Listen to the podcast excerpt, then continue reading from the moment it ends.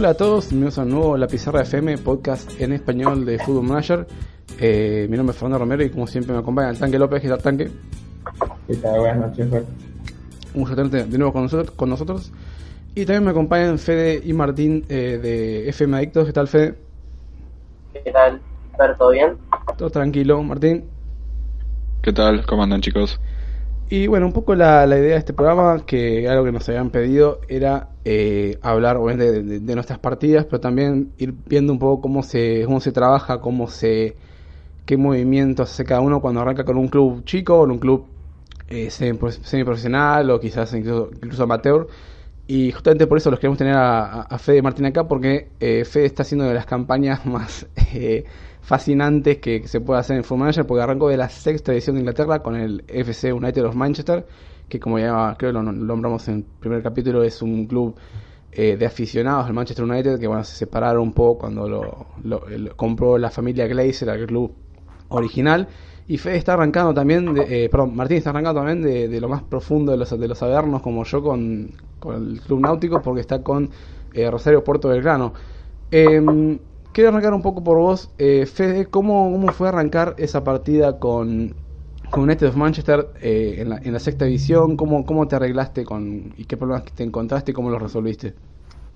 Y bueno, al principio fue a ver lo que sale y a ver cómo me arreglaba con poco presupuesto.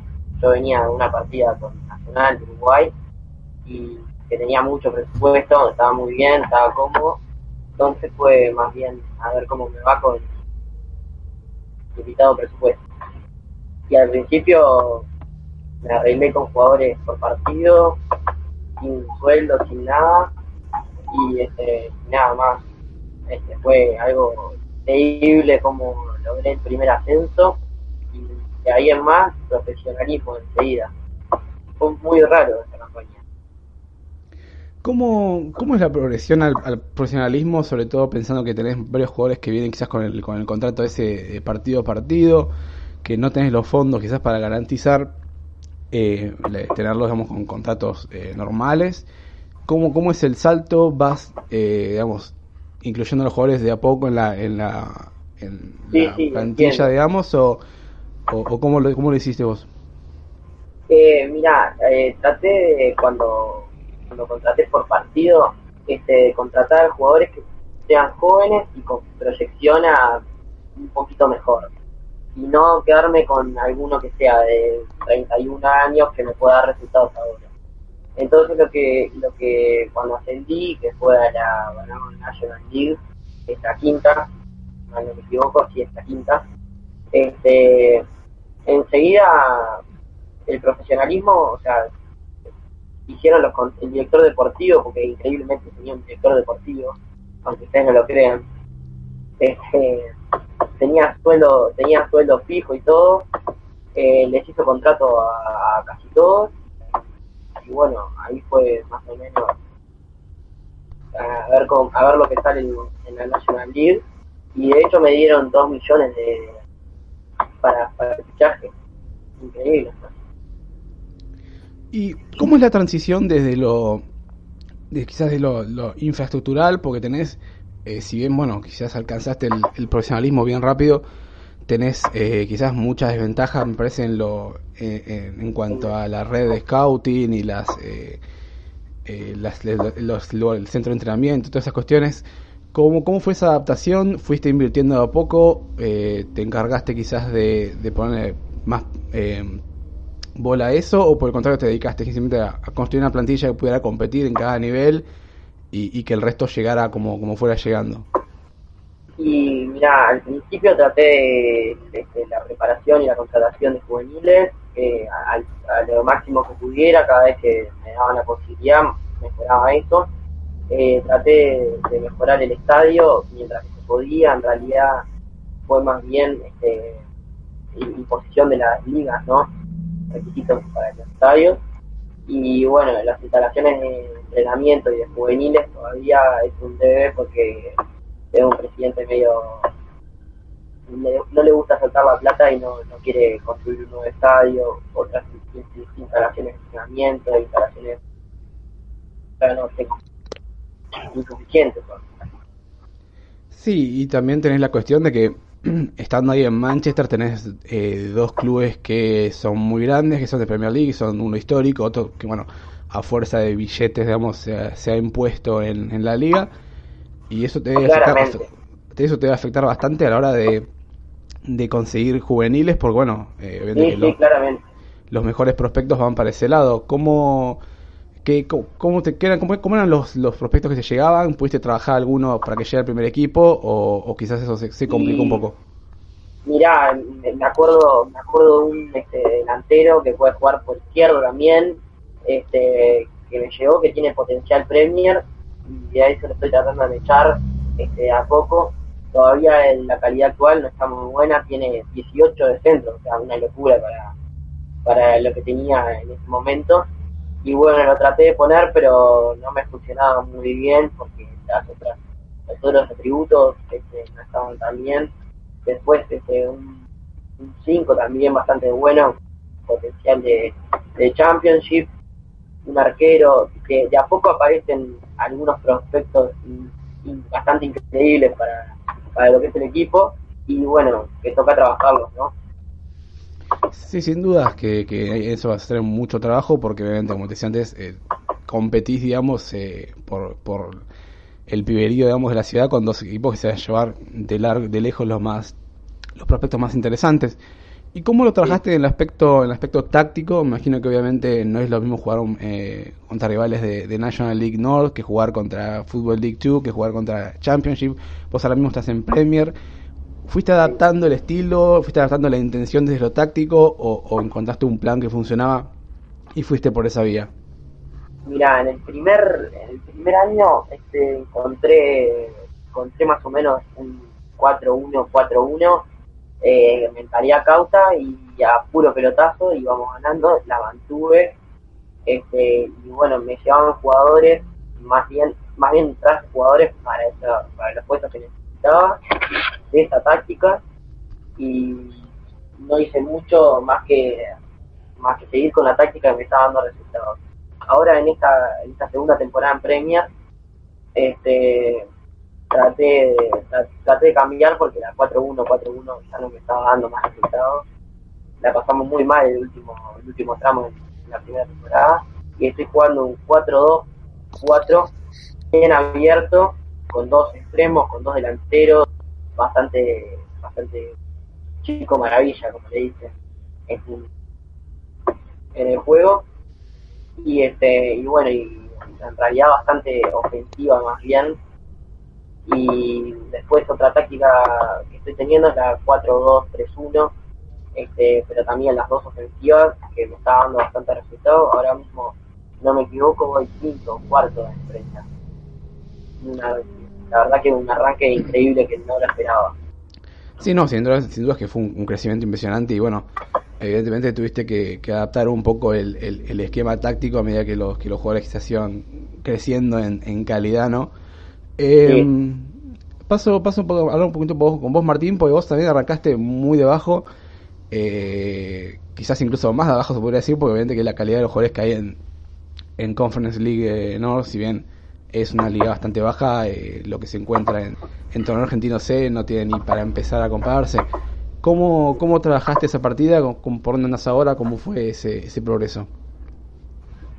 No, desde ya que no hay punto de comparación. Imagínate que él arranca en sexta división con 2 millones de dólares para fichajes y yo hoy estoy en el Nacional B y para fichajes me dieron 70 mil dólares. Imagínense la, diferencia que hay. Mucho.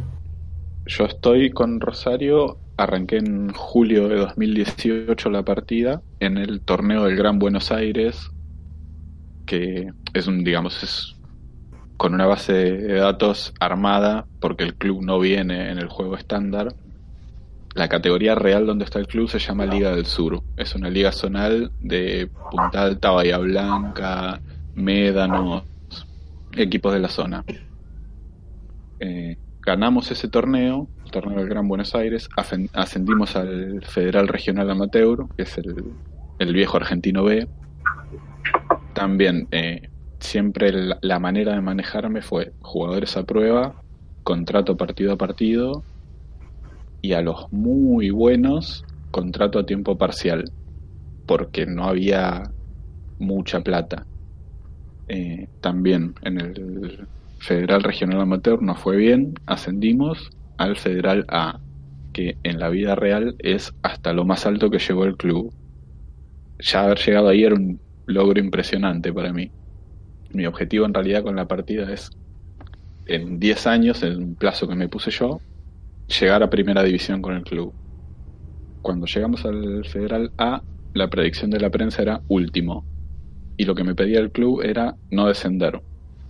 Contra todos los pronósticos ganamos el torneo caminando y ascendimos al Nacional B donde estoy ahora en casi fines de 2021. La verdad, por ahora también, eh, superando todas las expectativas, jugamos 15 fechas, ganamos 13, empatamos 2 y aguantando como se puede. Y te quería preguntar, yo estoy justamente con la misma base de datos, por cierto es la base de datos de Satos, ¿no? la 1.1, 1.2 eh, del, esquema argentino, digamos, de, ligas. Yo arranqué también en, lo que sería la quinta división, digamos, eh, Liga Gran Buenos Aires. Estoy con un equipo de Tigre que es, es, amateur y en, el amateurismo, digamos, tiene la complicación de que puede ir cualquier eh, equipo a llevarse un jugador tuyo, ofrecerle 10 pesos y se lo lleva y en ese sentido la, complicación pasa también por el tema de que no es muy difícil encontrar refuerzos, pues digamos que nadie quiere eh, sumarse. me pasó por primera vez en una partida de FM entrar a, la parte de scouting, buscar jugadores interesados y que no había nadie en la lista. Eh, quería saber cómo, cómo lo trabajaste vos en, las, en, dos facetas, ¿no? Primero que nada, obviamente, en lo, en lo, en lo táctico, vamos, porque eh, tenés, si, te, tocó como a mí, tenés que trabajar con lo que tenés y no tenés opción, digamos, no hay margen de adaptación. Y, también en lo en, de cara al, progreso, porque tenés que cuidar muchísimo la economía, son clubes que eh, un sueldo, por más mínimo que sea, les duele muchísimo en la economía y bueno, sobre todo vos que lo tenías pensado para, para seguir, digamos, eh, en el futuro con ese club, eh, es algo que tenías que fijarte muchísimo, imagino. Sí, eh, Debo reconocer que el tema económico es una de mis falencias porque al ser un club tan chiquito necesitaba contratar jugadores sí o sí. Entonces me pasaba de lo permitido en sueldos y lo compensaba con los resultados deportivos, a mejor posición más ingresos, entonces ahí más o menos saneaba los números. Pero sí es cierto que la economía del club es, es limitadísima en todos los años que llevo, nunca compré un jugador. Todos los que vinieron vinieron libres. Vender también se me hace imposible. Vendí tres jugadores y el que más caro vendí lo vendí a dos mil dólares. Entonces, esos márgenes que, te da el, club para moverte son inexistentes.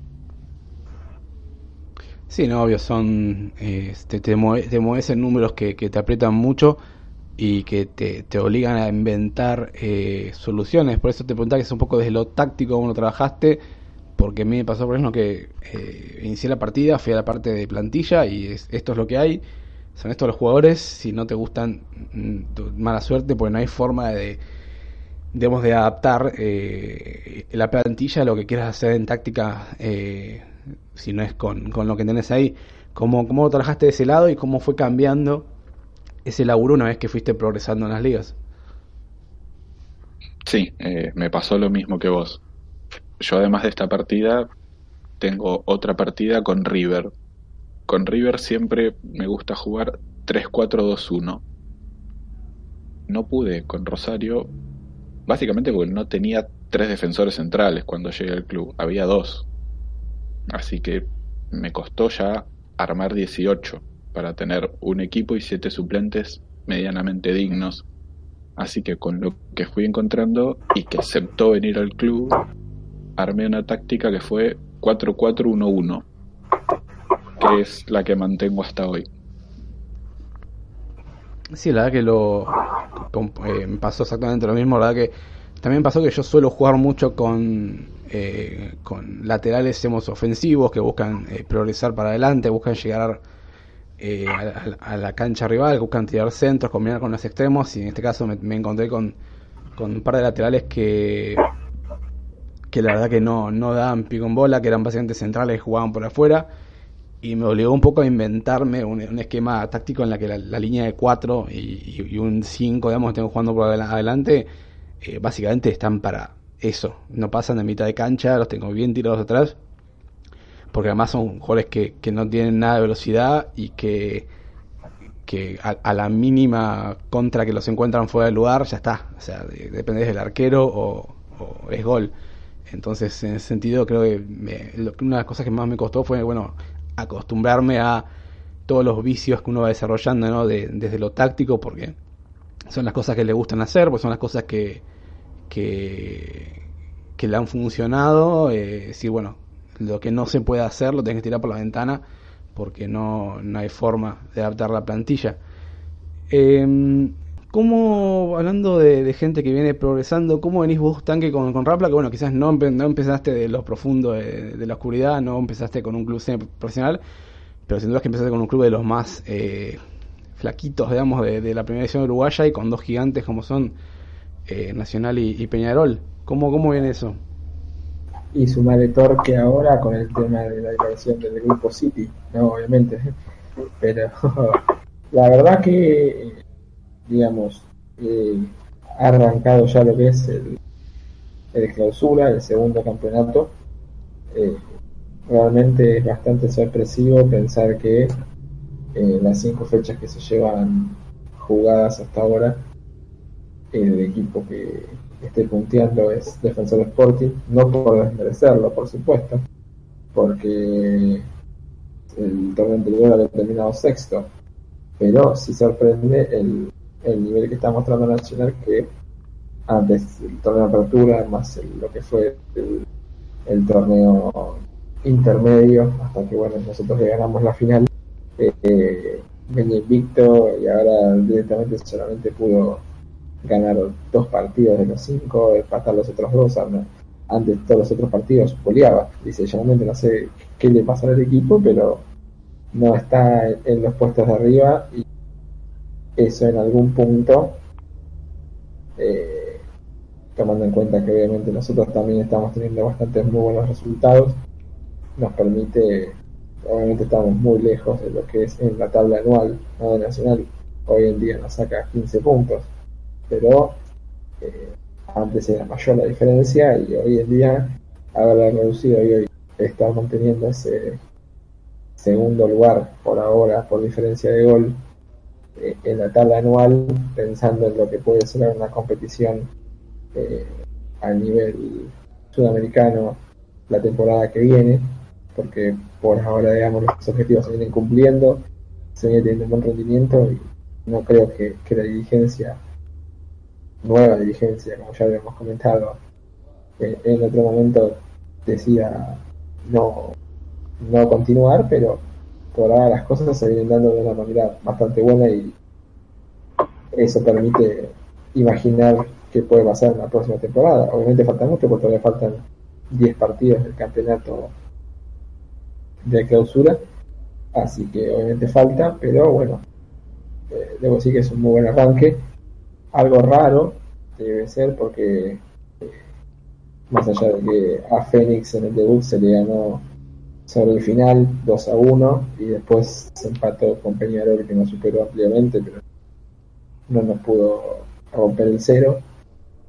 Y con Cerro, el clásico, aunque el, el, mucho nos ayudó porque nos pusieron los partidos, nos pusieron partido con Fénix, a los tres días con Peñarol, a los tres días con Cerro, o sea, el fixture nos, nos asesinó. Eh, con Cerro se perdía 2 a 0 y se empató 2 a 2 Sí, también debo decir que después los otros dos partidos, sinceramente fueron de lo mejor que he visto, creo que en todo el campeonato, de lo que hemos jugado.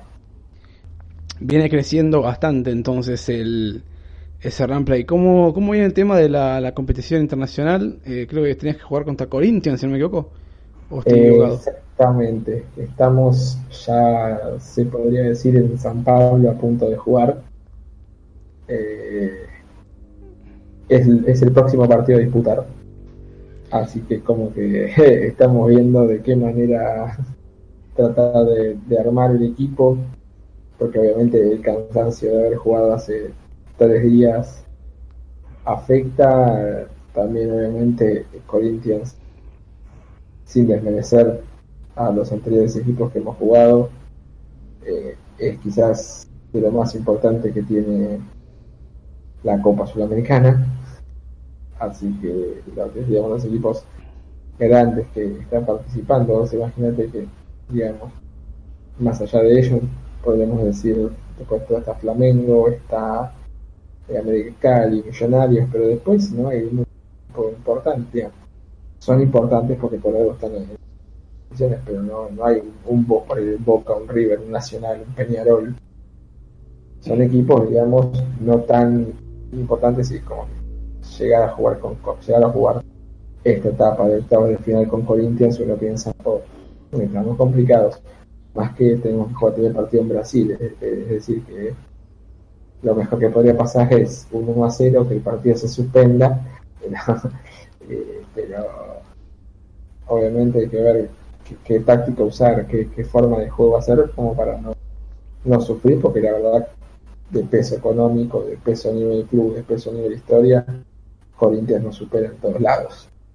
Sin duda es que vas a tener que tener que bajar bastante el aspecto, el aspecto táctico, vamos, quizás tener que meter alguna vuelta de tuerca en cuanto a lo que juegas siempre, porque eh, creo que te enfrentas a un rival de, de mayor categoría que lo que solés enfrentar, vamos hablando quizás Nacional o Peñarol, eh, así que bueno, va a ser interesante, esperemos que la, la próxima nos cuentes un poco más.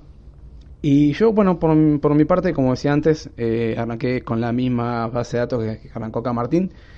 Eh, que mi no es comprometerme a una partida larguísima en, con un club de la, de la quinta división argentina, básicamente, sino que, bueno, quería, como comentaba antes, quería hacer una partida en Sudamérica eh, empezando desde abajo, construyendo, damos a poquito un, nombre. Bueno, este es el primer paso.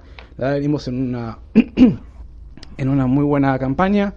Ya hemos creo que si me equivoco, eh, 15 partidos con un, una, total de 13 ganados, uno empatado, perdón, 12 ganados, uno empatado y dos perdidos. Venimos muy muy cerquitas de la punta, grabó un punto y bueno, también jugando un poco con, con la copa.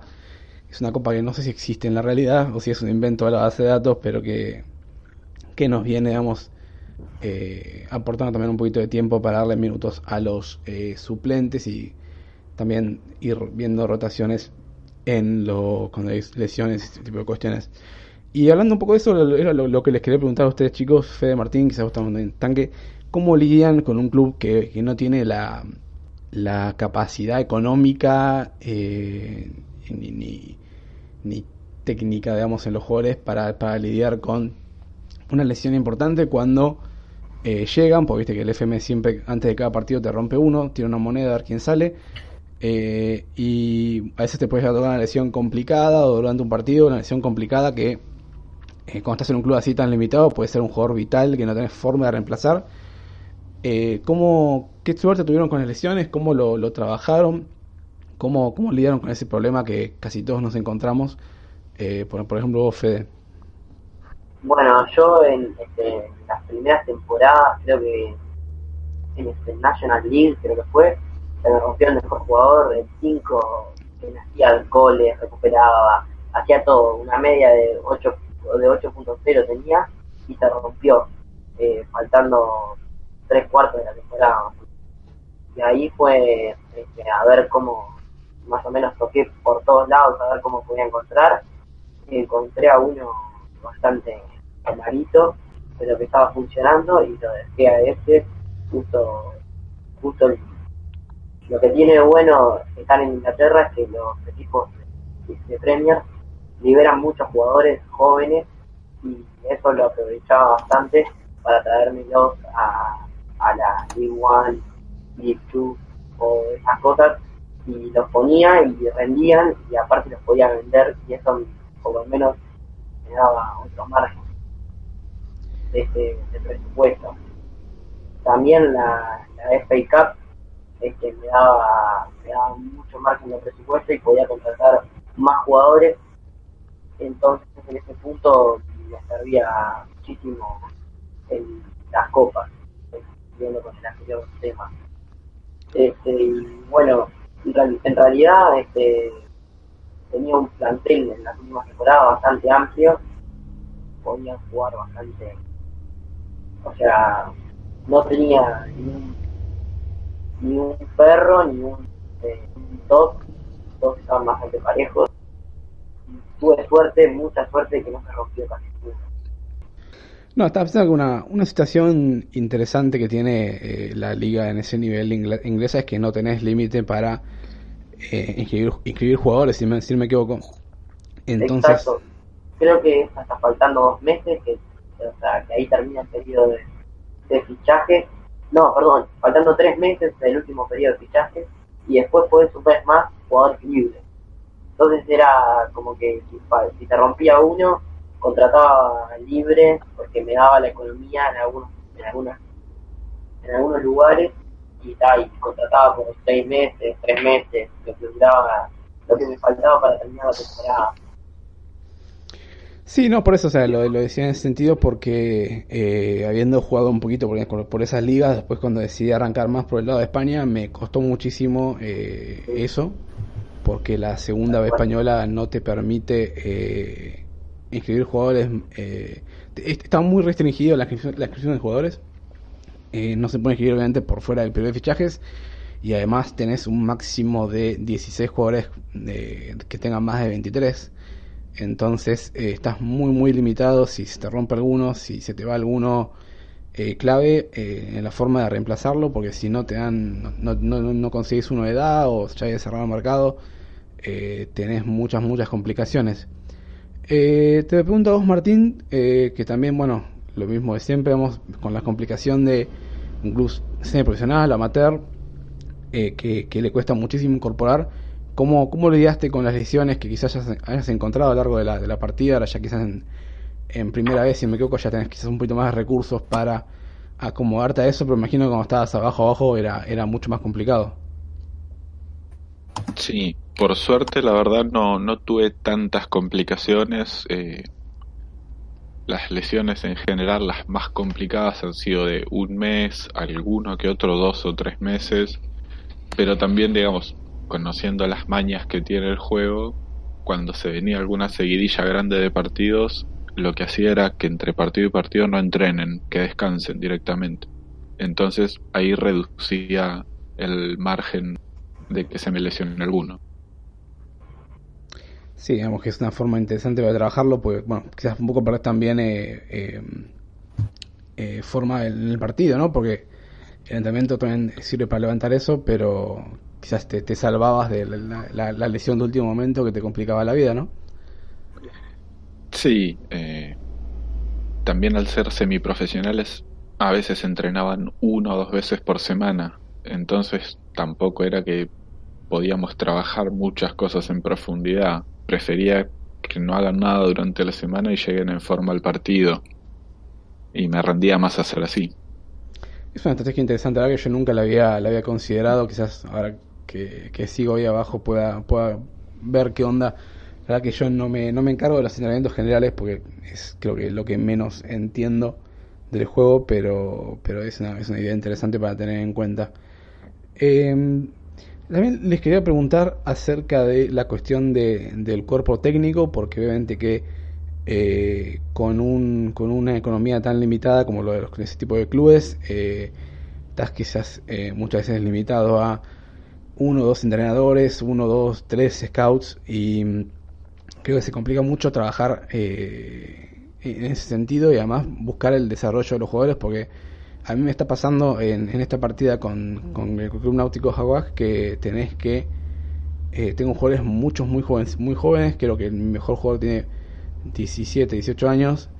Y no tengo el. Tiene mucho potencial, que imagino que será potencial para la quinta división, ¿no? Primera de. O, o Federa eh, Argentina, no sé. Pero eh, en definitiva es un potencial que, que estaría bueno explotar.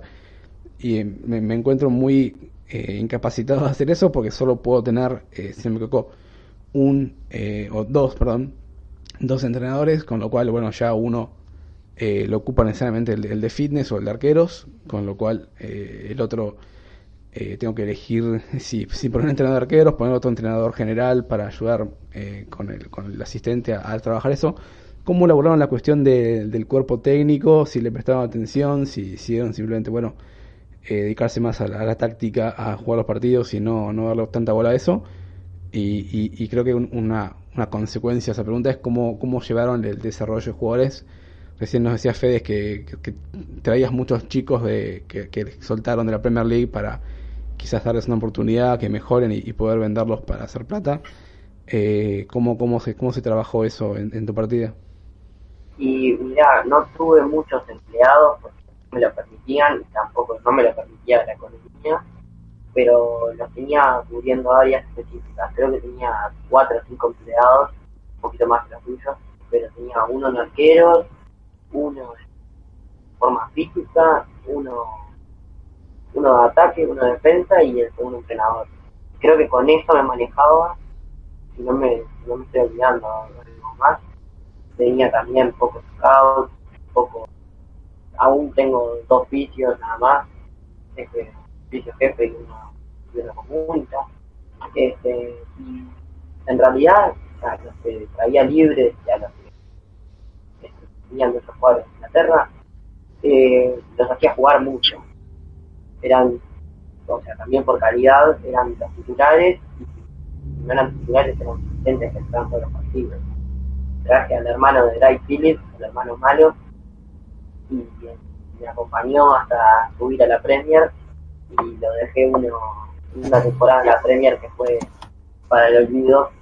No pudo entrar en ningún partido, pero, pero bueno, increíblemente me mejoró bastante y cada vez que entraba tiraba un centro a la cabeza de alguno y hacía, hacía el gol, era increíble, tenía calidad de programa National League y jugaba siempre bien, era algo impresionante. Entonces, no tuve tanto problema con, la mejora de, los jugadores, sino que me rendían, aunque no hubieran mejorado. Sí, muchas veces tiene que ver con, la calidad que traen los jugadores de por sí, de cuando uno lo ficha, ¿no? Y también mucho con... la cuestión la sí. del equipo. Sí, también la determinación, la personalidad que traen. Eh, había pasado de tener jugadores que, que pintaban buenísimos. Tuve un, cuando estaba en España tuve un chico, Patrick Sucia, eh, ex canterano del Barça, que eh, delantero camerunés, rápido, definidor, goleador, pero tenía eh, tres, de, tres de, determinación y no hubo manera de hacerlo mejorar, más allá de que digamos, teníamos un club semi-pro y, y teníamos eh, pocos entrenadores, pero el crecimiento que tuvieron otros él no lo tuve, bueno, en definitiva tuve que dejarlo eh, libre porque no, no me estaba dando lo que estaba buscando de él. Eh, ¿Cómo trabajaste vos, Martín, el desarrollo de jugadores, el, el manejo del cuerpo técnico? Eh, quizás también em, empezando eh, todavía más abajo, quizás con menos opciones para, para moverte en ese sentido, ¿no? También, muy similar a, lo que te decía Fede, los números de, de preparadores muy limitados y también en base a la experiencia mía y a mis números como manager, eran muy pocos los que querían venir al club. Entonces era básicamente traer lo que pude conseguir. Un segundo entrenador, uno que se encargara de la parte física, un entrenador de arqueros y ahí más o menos ver si el segundo entrenador sabía ataque, yo me ocupaba de defensa. Si el segundo entrenador tenía defensa, yo me ocupaba del ataque. Y con eso nos, nos fuimos arreglando. Al ir ascendiendo y al ser también los preparadores contratos a, a tiempo parcial, los podía rescindir gratis y fui mejorando. Fuiste incorporando, digamos, gente con, con mayor experiencia y mayor calidad para, para empezar a trabajar. Y eh, el desarrollo lo, pudiste ver, ese cambio de, incorporar quizás eh, preparadores y, un cuerpo técnico un poco, un poco más eh, avanzado, digamos, más con más nivel. ¿Pudiste ver un cambio en, la, en el desarrollo de los jugadores o, te parece que en definitiva no, no terminó de ser tan, tan interesante? Sí, no, digamos, hay jugadores que han mejorado otros que quedaron en el camino porque había que, filtrar y al ser limitados los presupuestos de, de, sueldos tenía que ir sacando los que yo sabía que no iban a rendir para incorporar uno que me podía rendir en esta categoría. Entonces como que hubo una rotación muy grande de jugadores, pero sí se ven, eh, los atributos de los jugadores suben, eh, aguantan el ritmo de partido. También hoy ya al, ser un club profesional en el Nacional B, me, la directiva me permitió traer más preparadores, entonces ya hay otro trabajo. Sin duda es que pudiste crecer bastante en ese, en ese aspecto. Entonces, y, te lo paso un poco a, a vos, Tanque, porque creo que no lo hablamos. Eh, hablamos un poco de, quizás del scouting, de cuestiones así, pero no. ¿Cómo, cómo estás elaborando la cuestión del cuerpo técnico en, en Rampla? ¿Cómo estás eh, trabajando la cuestión del, del desarrollo de, los chicos o de los jugadores en general? Eh, porque digamos tenés un, un, un, equipo, una liga que bueno que saca estrellas constantemente, pero quizás salen más que nada por las dos grandes vías, digamos, los dos grandes eh, vidrieras, clubes vidriera de, Uruguay que son Nacional y Peñarol. Y Defensor y Anubio, no nos olvidemos que sacan buenos jugadores. Sí, también, pero vamos, creo que, en definitiva tenés, bueno, tres, cuatro, eh, dos, tres, cuatro clubes que, que trabajan eh, o que se lucen más, digamos, por eso.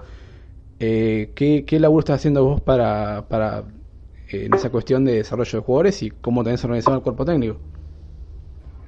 Mira, el cuerpo técnico es simple, digamos, yo me quedé con el ayudante de campo, normalmente suelo hacer eso, me quedo con el ayudante de campo que, ya estaba, técnico, y trato de ver de acuerdo a cómo eh, tengo armado el, el equipo, va a ser el equipo elija, bueno, más o menos te, te ves y te das cuenta eh, lo que es eh, el plantel profesional de médicos que, uno puede tener. En este caso, bueno, sinceramente no tenía muy pocas cosas. No te voy negar, eh, fui intentando ver quizás los más eh, veteranos para ocupar puestos. Eh, incluso me había pasado de traer a un ojeador para hacer scouts, que incluso me había recomendado a dos jugadores que traje al plantel y bien terminó el campeonato nacional, puso los billetes y se terminó yendo para ser ojeador en nacional. Así que digamos, creo que mal no habrá hecho las cosas. Se ve los muchachos tenían ganas de, ver quién le había sacado el invicto, entonces dijeron, bueno, pero el cuerpo técnico no muy grande. En este caso, bueno, nosotros estábamos en un equipo chico, digamos, no de las más grandes, por ende no hay presupuesto, por ende no hay trabajado para lo mismo eh, esta partida como la otra partida que yo tengo con el Hamburgo, que ya de por sí tenía todo un cuerpo técnico grande y bueno, pues fui eh, yendo alguno más que se sumara. Eh, la cuestión es que yo trato de manejar lo, máximo posible. Leo muchas cosas también, pero trato de manejar lo máximo posible y trato de hacer también mucho caso a opiniones. Eh, el, que te puede decir, bueno, a, este equipo que jugar de esta manera, a este equipo hay que jugarle así o así. O sea, le hago caso. Obviamente digamos, tomo esa opinión, a ese sentido me refiero, y después, bueno, veo que puedo llevar a cabo, pero también capaz no vas a, decir, no, mira, tenés que jugar eh, de una forma defensiva, y capaz no le juegas defensiva y ganás, capaz te juegas defensiva y, te, y perdés igual, o sea, no, eso no. Así que trato de hacerle caso, pero a medias, y de, encontrar el punto justo. Pero, obviamente, haciéndome cargo las lesiones, como lo hablaban, al menos en las tres partidas que he tenido me ha pasado, eh, menos en esta tipo de, empezar a tener eh, jugadores que son habitualmente titulares rotos. O sea, ya, agarrar el equipo y tener un jugador importante lesionado. Me pasó en Arsenal con Cosiel y me pasó en Hamburgo con los dos centrales que tenía. eh, que tuve que jugar por pibes. En este caso no me pasó, no me pasó en Rampla como, eh, digamos, de arrancar y tener lesionados. Sí me ha pasado, se han, se han mencionado algunos, quizás lo máximo habrá sido un mes, excepto ahora el caso eh, que se me lesionó un central veterano que directamente ya anunció su retiro, igual estoy negociando para que, se sume al cuerpo técnico y forme parte del cuerpo técnico, porque digamos, era digamos el líder del equipo en lo que las dinámicas, así que, y del capitán, así que la idea es que forme parte del cuerpo técnico y siga cerca de con el plantel. Sí, decimos, la verdad que venís con bastante suerte en cuanto a las lesiones, creo que nos ha pasado un poco a, todos, pero bueno, eh, interesante eso de sumar al, a, los jugadores en, el cuerpo técnico, la que yo nunca tuve la oportunidad de hacerlo, pero me encantaría, eh, porque me, gusta ese tipo de idea de club en el que, bueno, se van como pasando la, la, antorcha unos a otros, pero bueno, todavía no tuve la oportunidad de hacerlo. Pero bueno, para ir cerrando, y, vuelvo con ustedes, Fede Martín, eh, ¿qué le dirían al que nunca se animó a hacer una, una, partida empezando bien de abajo, con un club semi-pro o incluso amateur? Eh, que, que véndanle la idea de casarse con un club abajo de todo, digamos, seguirlo desarrollando eh, a, gusto de uno, digamos, eh, para, para que se anime y lo prueben ahora en estos meses que nos quedan de, de FM19. Martín. La verdad que no solo es apasionante el, reto, yo porque yo soy de Punta Alta, yo soy hincha de Rosario, soy socio de Rosario, entonces es un club al que quiero y, le pongo como más cariño a la partida, pero no, sacando eso, la verdad que yo aprendí muchísimo porque al jugar siempre con River, la verdad que el aspecto defensivo del juego no le daba mucha pelota. Y acá, un 1 a 0 te puede significar un ascenso y un año de laburo. Entonces aprendí a, a cuidar los resultados, a buscarle la vuelta a la colocación defensiva de arrancar con la defensa con dos carrileros, pero al minuto 65-70 que nos estábamos quedando sin físico, pasarlos a laterales defensivos y que no se muevan del área, cosas que la verdad jamás les había prestado atención y que veo los resultados en el juego y que lo hacen mucho más apasionante. Y además también el, reto de, no hacer siempre la fácil y ir con, no sé, River Barcelona, Real Madrid. Es, es un laburo mucho más grande, pero la verdad es, es hermoso. Yo lo estoy disfrutando muchísimo casi al mismo nivel de lo que lo sufro.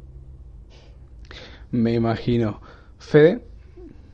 Yo creo que es algo que si te gusta el juego, encontrás el gusto de enseguida, porque pasás de no tener nada a, hasta si lo haces bien, ganarlo todo. Sos lleno de club, si te va bien, y si te va más o menos, así que también, porque en todas las en siempre en todas las temporadas yo tuve expectativa de este Desde la National League North hasta la hasta la Premier siempre tuve expectativa de este Y ascendí, ascendí, ascendí, gané un par de ligas, este y no descendí en la última Premier increíblemente. Este, le, le, encontraba al disfrutar cada partido este, hasta el cerrarnos atrás y poner al delantero defendiendo igual. Los centros siempre no les daba pelota a los corners, o sea, que lo tiren mejor y, no armaba una jugada, armo siempre la jugada, trato de que cabecen los más importantes, en los centros de contra que defiendan todos, en las faltas que también que defiendan todos, porque en definitiva, como dijo Martín, hay que cuidar los resultados y el, y el pasar del 1 a 0 al 1 a 1 un, un, no descenso a un ascenso en situación de Es algo, cuando lo logras y lo haces bien, no, no un sentimiento de, de, cuando haces una acción bien realizada, increíble, que no te lo puedes creer ni vos. Es pasar un examen sin estudiar, exactamente es lo mismo. Sí, aparte me parece que quizás, bueno, en el caso de Martín, eh, no tanto por el FM, porque, bueno, él, ya, como decía, ya es socio hincha de, de, Rosario Puerto Vedano, pero me parece que en tu caso, y por lo menos a mí me, ha pasado con eh, cuando, cuando he arrancado, quizás no, no en FM, pero sí en, FIFA o en otros eh, juegos, cuando arrancás con un club de abajo chiquito que lo trabajás, eh, te terminás tomando muchísimo cariño, incluso a veces chequeando. ¿Cómo le va? Defendió esta, esta temporada a la séptima Inglaterra. Sí, sí, sí, estaba, estaba al tanto, pues yo es, eh, te, la recomendé la partida esa porque la, quería hacer y, cuando vi que descendió dije, bueno, hay que hacerla en este FM porque si no, eh, por lo menos hasta el FM 21 no se va a poder hacer, por lo menos, al menos, así que bueno. Eh, y fue, me la recomendaste y enseguida la empecé a hacer porque me, me fijé algunos datos en Wikipedia y enseguida la empecé a hacer porque ya me había aburrido de la partida nacional, prácticamente la habíamos ganado todo y no tenía otro reto, me había ido al Barcelona, el Barcelona estaba horrible.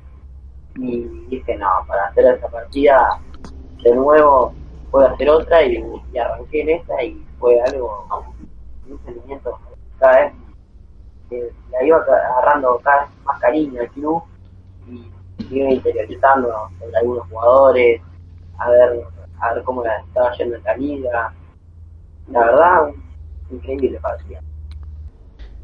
Así que bueno, qué mejor recomendación que esa, eh, arrancar de abajo eh, con un club bien chico, conocer a los jugadores, a la hinchada, lo que representan y, un poco enamorarse quizás de vuelta a través de, del FM.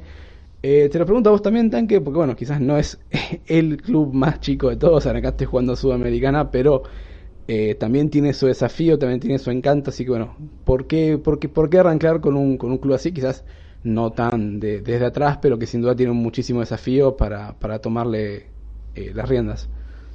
Y por lo que mismo decís vos, es un desafío, porque como decían los chicos, eh, arrancar, porque lo hemos hecho, con River, con Boca, con equipos, Barcelona, bueno, en mi caso el Arsenal, eh, el Hamburgo, que aunque no era un equipo chico, digamos, es un equipo importante de Alemania, digamos, en la segunda línea, podríamos decirle, detrás de lo que es el Bayern y, el Dortmund, por ejemplo. Arrancar con un equipo chico creo que es un gran desafío. Te pones una meta, eh, intentas cumplirla y sabes que vos sos el ejecutor porque una cosa es jugar y tener, por ejemplo, no sé, a Messi o a Cristiano Ronaldo y otra cosa es encontrarte un 4 o un 5 que no lo conoce nadie y hacer lo que mejore y hacer que el equipo mejore y ir logrando cosas. Creo que directamente eso es lo importante, un desafío. Ponértelo vos como meta y como desafío. Sin dudas, así que bueno, eh, ha sido un gusto tenerlos de, invitados, chicos. Martín. Chicos, un gusto, la verdad, muy bueno el, podcast y poder sumarme. Y bueno, espero que, se repita pronto. Un abrazo para todos. Fede. Bueno, muchas gracias igualmente. Y bueno, que, que, empiecen a ver más partidas con equipos sin dudas, esa es la invitación de, este podcast. Arranque con un equipo chico, pónganle huevos que se van a terminar enamorando. Tanque, un gusto como siempre. Un gusto, nos estamos viendo. Un gusto igualmente, así que bueno, ese ha sido todo el programa por hoy. Un abrazo.